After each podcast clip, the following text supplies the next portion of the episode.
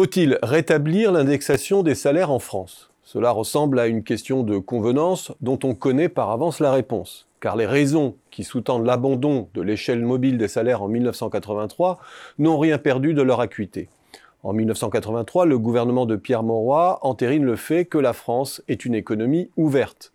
Son différentiel d'inflation et de salaire mine sa compétitivité, la dérive de ses coûts unitaires se paye en retour par une dégradation de son commerce extérieur et des dévaluations à répétition qui renchérissent les coûts importés et transforment in fine l'inflation en syndrome de stagflation. L'objectif de préservation du pouvoir d'achat à court terme se retourne finalement contre son intention initiale en minant la croissance, l'emploi et la stabilité financière. Or, ce que l'on appelait alors la contrainte extérieure n'a fait que gagner en intensité. Mais elle se complique de surcroît d'une perte d'autonomie sur le change depuis la création de l'euro. Et toute divergence des coûts unitaires se paye très cher au plan macroéconomique et financier, comme l'a montré la séquence européenne des années 2000 qui débouche sur la crise des dettes souveraines de 2010. La partition concurrentielle s'est étendue en outre au marché de capitaux, prenant des proportions considérables par rapport aux années 80. 40% du capital des groupes du CAC 40 est détenu par des non-résidents aujourd'hui, contre moins de 10% au début des années 80, et 54% de la dette privée et publique française. D'où la prégnance de l'objectif de rentabilité dans les choix stratégiques des entreprises, avec pour corollaire toutes les réformes qui accroissent le degré de liberté des entreprises pour flexibiliser leurs coûts. La désindexation des salaires fait partie de cet arsenal au même titre que l'allègement des protections de l'emploi. L'indexation des salaires dans une économie globalisée, financiarisée, est de la sorte devenue un anachronisme. Elle impliquerait de fait une telle remise en cause systémique touchant à l'appartenance à la monnaie unique, à nos modes de gouvernance, à la libre circulation des capitaux, qu'il est impossible de la préconiser aujourd'hui. Alors certes, pour contester ce no alternative, le cas belge est souvent cité. La Belgique fait partie des très rares pays avec Chypre, le Luxembourg et Malte qui ont toujours un mécanisme d'indexation de l'ensemble ou de la majorité des salaires.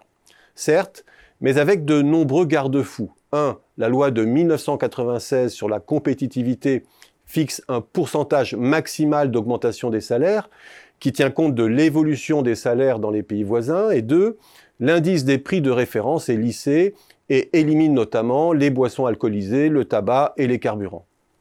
Enfin et surtout, si l'on compare aujourd'hui la France et la Belgique, le pouvoir d'achat des salaires est plutôt mieux sauvegardé dans l'Hexagone du fait d'une spirale prix-salaire moins virulente. Notons enfin que le système français conserve un mécanisme d'indexation au niveau du SMIC qui se propage en dégradé le long de l'échelle des salaires, faisant davantage peser l'effort d'ajustement sur les salaires les plus élevés en phase d'inflation. Cela étant dit, en dépit de cette réponse très orthodoxe, cela signifie-t-il en creux que nos conventions salariales actuelles doivent être validées? L'échelle mobile des salaires, instaurée en 1952, tout comme la création du SMIG en 1950, entérine la reconnaissance d'une asymétrie dans le rapport de force entre travail et capital. Une époque où il va de soi que c'est la variabilité du profit qui encaisse les chocs de conjoncture et que c'est aux détenteurs de capital de porter ce risque. En contrepartie, ce compromis implicite favorise le partage équilibré des fruits de la croissance et sécurise le débouché des entreprises.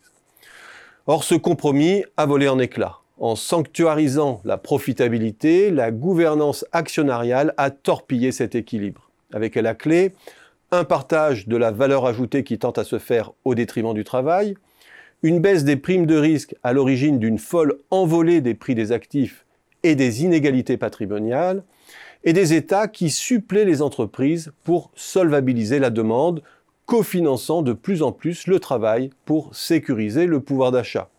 Une fonction qui est au cœur du quoi qu'il en coûte, de la prime d'activité en passant par le chômage partiel jusqu'au bouclier tarifaire sur l'énergie. La flexibilité a pour corollaire une socialisation croissante du revenu des ménages non financé par l'impôt, avec à la clé une explosion de l'endettement public et des ressources publiques qui se consument dans la stabilisation du système au lieu de prendre à bras le corps l'urgence climatique. Un cercle pervers qui n'a pas l'indexation pour solution, mais doit aller chercher bien plus profond son remède dans la révision de nos modes de gouvernance, un rééquilibrage du dialogue social, une canalisation de la finance, autrement dit, une refondation qui ne peut se limiter à un seul pays.